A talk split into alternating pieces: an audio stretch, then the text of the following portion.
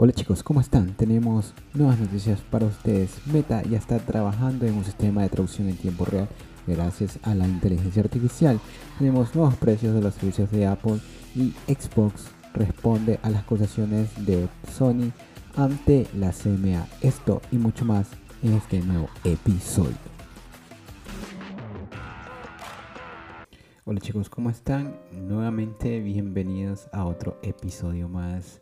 Es un placer estar nuevamente con ustedes y estamos ya listos en este mes de octubre que como sabían es un mes eh, tecnológico donde vamos a estar trabajando el doble en comparación con los meses anteriores. Entonces vamos a tener varias noticias y rápidamente comencemos, así no perdamos el tiempo porque se nos acumula. Vámonos con Meta y es que la compañía de Zuckerberg está trabajando en un sistema de traducción en tiempo real gracias a la inteligencia artificial. Y pues Meta ha asegurado que esta tecnología está basada en la inteligencia artificial que es capaz de traducir idiomas que no disponen de una gramática ortografía oficial, es decir, eh, un lenguaje no escrito. Con esto la compañía pretende estrechar la distancia entre diferentes nacionalidades y empresas o diferentes culturas, ya que de esta manera sí se podrá traducir todo lo que estás diciendo en tiempo real y así mismo ha reiterado que es eh, consciente de ese vacío existente debido a los modelos de aprendizaje automáticos que precisan de mayor información. Los de Meta aún están trabajando, todavía no se da, pero esto está más cerca de la ciencia ficción Así que muy pronto tal vez lo veremos ya en alguna aplicación, no lo sé, aquí se los voy a contar. Y vámonos rápidamente con la segunda noticia. Y esta vez vamos a entrar a Apple porque el segmento va a estar ocupado mayormente por Apple y es que tenemos muchas noticias con respecto a la compañía de Cupertino y es que los iPads han reportado de que en un futuro serán todos con panel OLED. Y ya estábamos eh, notificados de esta actualización y es que la compañía ha tenido una súper buena relación con los paneles que está desarrollando Samsung, este, principalmente todos los paneles que OLED que les desarrolla este, Apple son de Samsung, como ya sabía. Y pues adicional a esta noticia suben los precios de los servicios de Apple pues lamentablemente es así. Y no solo lo han hecho esta ocasión en Europa, sino que también en todo el mundo. Y es que, por ejemplo, anteriormente teníamos Apple Music a 10,99 dólares, ahora sube a 16,99 dólares. Y uno de los servicios que también, que yo uso también, por ejemplo, es el de Apple TV Plus, que antes costaba 4,99, ahora sube a 6,99 dólares. Y por último tenemos el Apple One que costaba 4,95, ahora sube 16,95 dólares. Para mayor información pueden entrar al portal de El Debate, donde tiene todos los precios específicamente. Y pues, ¿qué les puedo decir? Ah, según lo que veo, el catálogo de Apple eh, va en aumento y son series o músicas o servicios de muy buena calidad, especialmente las series. Apple TV Plus es un servicio que empezó muy muy bajo y poco a poco ha venido rescalando. Tiene, este, si no me equivoco, un catálogo de más de 25 series, eh, más de 50 películas y cada vez va subiendo y me estoy refiriendo a series originales, películas originales de Apple, por si acaso no son las que están alquiladas dentro de la plataforma. entonces no sé si en comparación con las otras compañías eh, tiene una buena competencia. Yo creo que por ahora sí. Si se mantiene en ese precio y mejora el servicio, pues yo seguiré adelante. Esperemos que les vaya bien a los de Apple porque hasta ahora están muy bien. No les suban tanto el precio, así que por lo menos hasta ahí están bien y paren la mano. Y continuamos con la siguiente noticia y es que, por ejemplo, se confirma que el Apple, perdón, se confirma que el próximo iPhone, que es el iPhone 15, va a tener USB-C. Y es que la compañía ha asegurado que se está regiendo a las nuevas políticas y leyes implantadas por eh, la Unión Europea. Y una de estas es el mítico USB-C que ya deberíamos haberlo tenido en esta en esta versión del iPhone 14, pero bueno, vamos a tener que esperar hasta el 15. Yo soy uno de los que está esperando porque esto eh, me facilita mucho el trabajo ya que me complica estar con diferentes cables.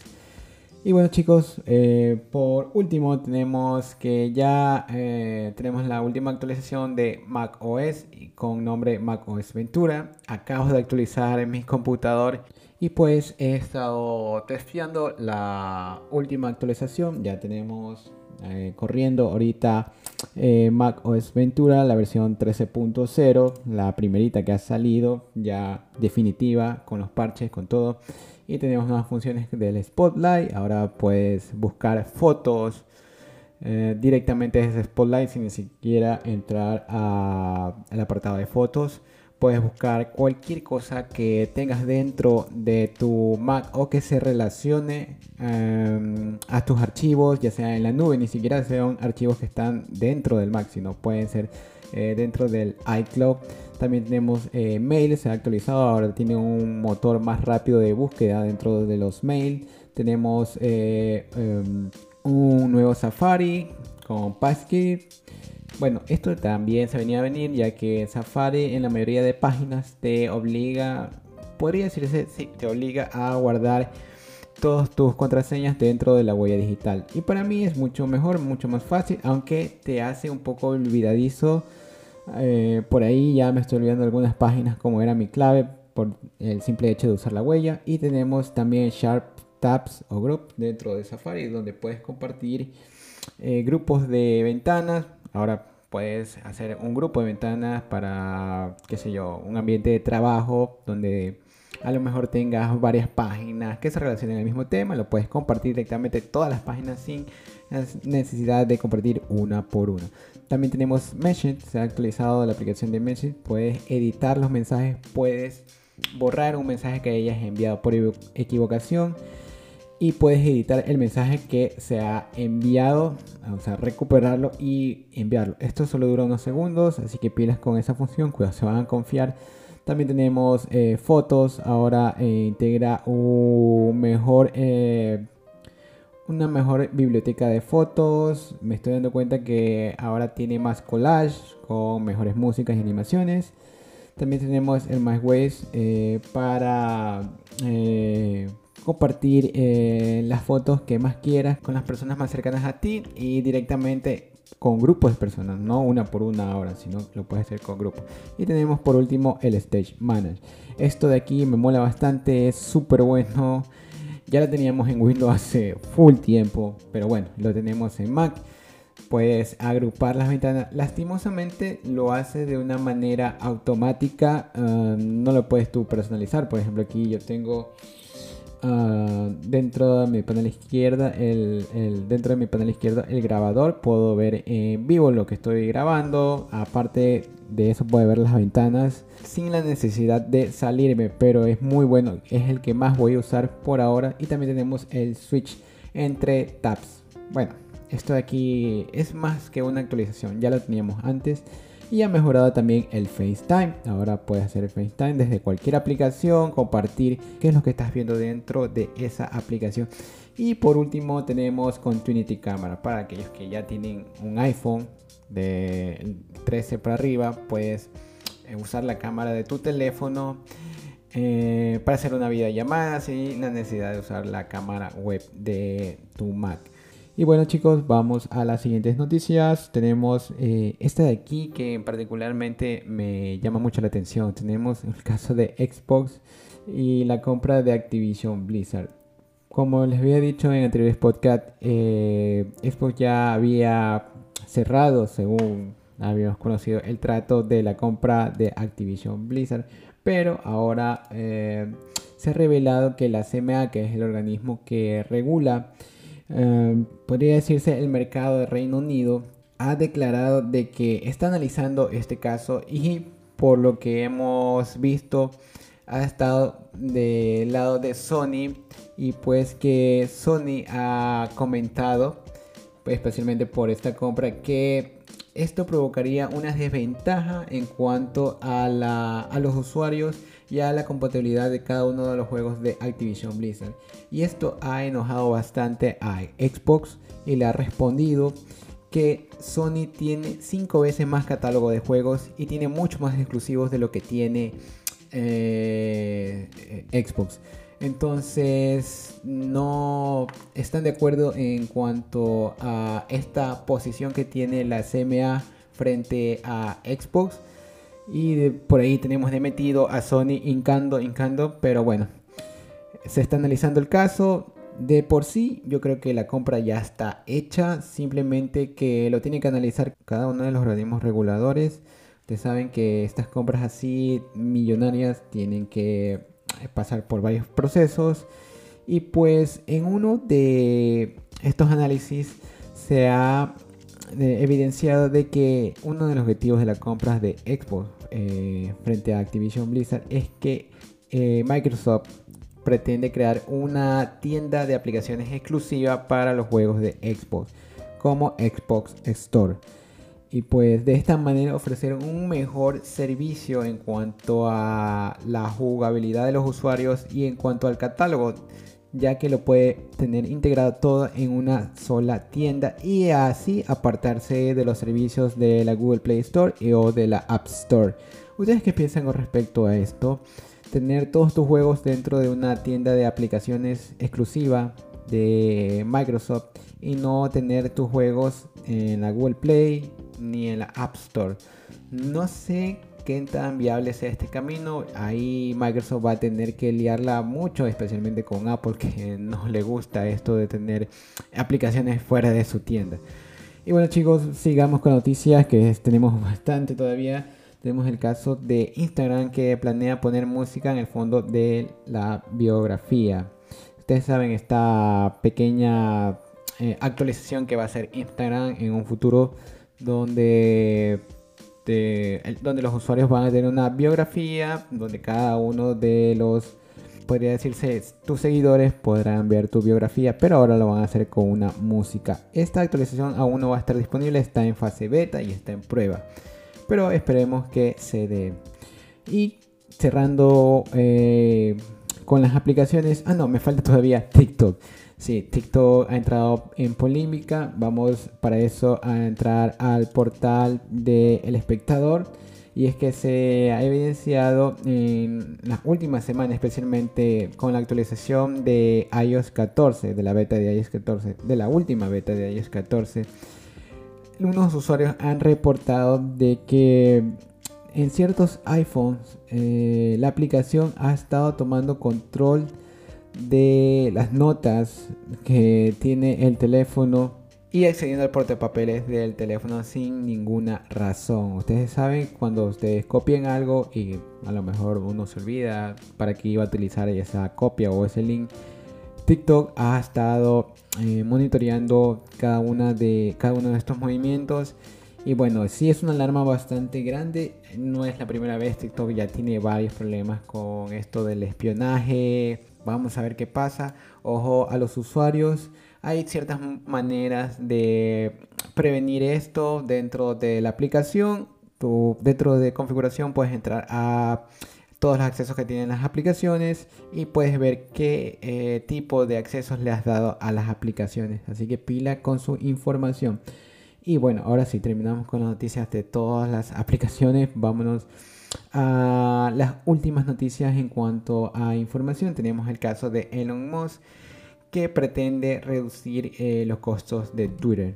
Y esto es una lamentable noticia ya que no lo van a hacer de una manera eh, orgánica ni bonita podría decirse. Y es que el mandate pretende despedir al 70% de la plantilla de Twitter y es que una de las condiciones de la compra era disminuir el 25% de los costes de Twitter y con esto ahorrar 800 millones de dólares en salarios al despedir al 25% de los empleados.